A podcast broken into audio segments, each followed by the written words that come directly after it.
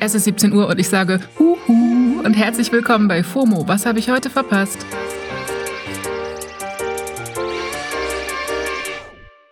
Wir haben Dienstag, den 6. September 2022. Der Herbst steht vor der Tür. Was viele aber nicht wissen, man kann die Tür auch zulassen. Mein Name ist Esmin Polat und ich habe vergessen, meine Feeds zu füttern. Heute geht es um Nutella und die Gesellschaft in der Abwärtsspirale, die Frage, ob TikTok gehackt wurde und warum ein Reddit-User mit seiner Sex-Playlist viral gegangen ist. So, macht euch bereit, es geht direkt los mit dem ultimativ schnellen Timeline Recap. Erstens, Gen Z bitte mal kurz weghören. Für alle Millennials und Gen Ys war es aber die News. Babsi is back. Ich meine nicht Shireen David, nein. Die Kult-TV-Richterin Barbara Salisch ist seit gestern wieder mit neuen Folgen unterwegs. Diesmal auf RTL. Nach 14 Staffeln und 13 Jahren Sendezeit lief die letzte Folge 2012. Jetzt ist sie wieder da, inklusive ihrer No-Bullshit-Attitude. Der Trailer zur neuen Staffel ist gestern durch meine Timelines gewandert und hat auch bei mir für spontane Begeisterungsstürme gesorgt. Und womit? Mit Recht.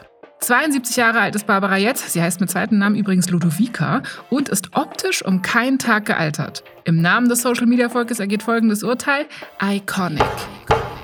Zweitens, weiteres Urteil wenig überraschend. Nutella ist von allen Nuss-Nougat-Aufstrichen am ungesündesten. Das sagt die Ökotest. Nutella hat ein ungenügend bekommen, unter anderem wegen der Riesenmengen an Zucker da drin, wenig Haselnüsse und so weiter. Okay, was erzähle ich euch das hier? Ich glaube, niemand isst Nutella wegen der Haselnüsse.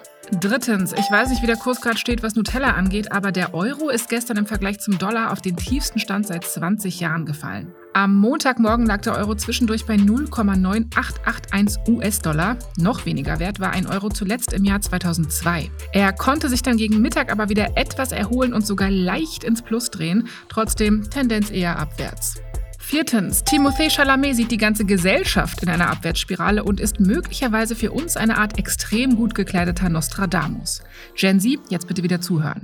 Timothée hat nämlich beim Venice Film Festival prophezeit, dass alles den Bach runtergeht und zwar auch wegen Social Media. Chalamet promotet ja gerade seinen neuen Film Bones and All und hat in einer Pressekonferenz gesagt, dass jung zu sein in diesen Zeiten für ihn vor allem bedeutet, intensiv gejudged zu werden. Er sagt, I think it's tough to be alive now. I think societal collapse is in the air. It smells like it. Ja, ich sag mal so, Mut. Damit könnte er recht haben. Dieses Zitat und Timothees schulter- und rückenfreies rotes Outfit krabbeln jedenfalls gerade meine Timelines rauf und runter, vor allem auf TikTok. Das war der ultimativ schnelle Timeline Recap.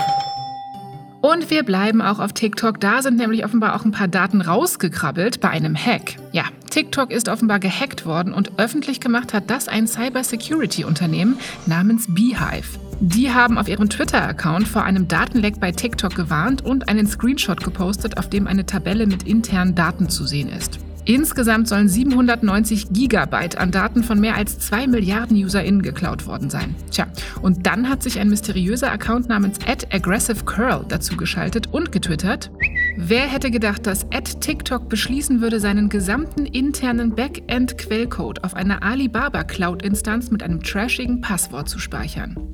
Das ist techy und heißt so viel wie TikTok schützt seine Daten extrem schlecht. Manche vermuten jetzt, dass dieser Account hinter dem Hack steckt, wissen wir aber nicht, weil der Account und der Tweet sind beide inzwischen gelöscht. TikTok hat auf jeden Fall gesagt, stimmt alles nicht, gab kein Hack oder Datenleck, alles gut. Trotzdem bleibt eine Art Gigabyte-Geschmäckle und sowohl das Cybersecurity-Unternehmen als auch TikTok haben gesagt, ändert mal bitte alle euer Passwort und richtet die Zwei-Faktor-Authentifizierung ein. Also machen wir das bitte auch mal. TikTok ist bekanntermaßen eine kleine Datenkrake, auch ohne Hacks, aber die App ist und bleibt leider trotzdem meine Nummer eins, auch wegen Geschichten wie der hier. Ein Typ auf Reddit hat nämlich von seiner Sex-Playlist erzählt und seitdem geht ein Track davon viral wegen TikTok. Also ganz TikTok ist voll davon, wobei diese Story App-übergreifend stattfindet, aber kurz von vorne. Auf Reddit hat ein 25 Jahre alter User namens Tyler Life in einem Post davon erzählt, dass er eine kleine Playlist für Sex erstellt hat. Einen Song mag er besonders, weil er gern, Zitat, zu der Melodie stößt und die perfekt für seinen Rhythmus sei. Ja, Leute, was soll ich sagen? Wir wühlen uns da jetzt gemeinsam durch diese Story, die ist einfach Gold. Seine Freundin mag das Lied aber nicht so, berichtet er in dem Post. Und das sei jetzt irgendwie peinlich und unverständlich für ihn, weil er das Musikstück jetzt auch schon seit zwei Jahren spielt. So, und dann verlinkt er den besagten Song und turns out, es handelt sich dabei um den Track Seabed vom schottischen Producer Hudson Mohawk aus dem Jahr 2011. Und die Internetgemeinde kriegt sich nicht mehr ein, weil der Song ist wirklich nicht sehr äh, sexy so an sich. Ich kann es ja mal nachmachen. Also. Piep, piep, piep, piep, piep, piep, piep, piep, piep, piep, piep, piep, piep, piep, piep. Ja, äh, extrem viele TikTok-UserInnen versuchen jetzt zu rekonstruieren, wie genau der Reddit-User auf diesen halbwegs komplizierten Rhythmus Sex gehabt haben will. Ich verlinke euch mal eines dieser Videos in den Show Notes, dann versteht ihr, was ich meine. Ja, und mittlerweile ist das Ding komplett abgegangen und der Song sogar auf Platz 1 der Spotify Viral Top 50 in den USA. Dass alte Songs durch Serien wie Stranger Things oder TikTok wieder in die Charts kommen, kennt man ja, ne? Aber durch Sex-Playlists ist jetzt auf jeden Fall neu. Der Produzent Hudson Mohawk selbst hat auch mehrfach reagiert und Videos dazu geteilt und in seiner Insta-Bio steht jetzt, Cry Sugar is better for sex. Also, sein aktuelles Album eignet sich besser für Sex. Übrigens, Mohawk hat diverse Kanye-Songs produziert, also der Mann ist vom Fach.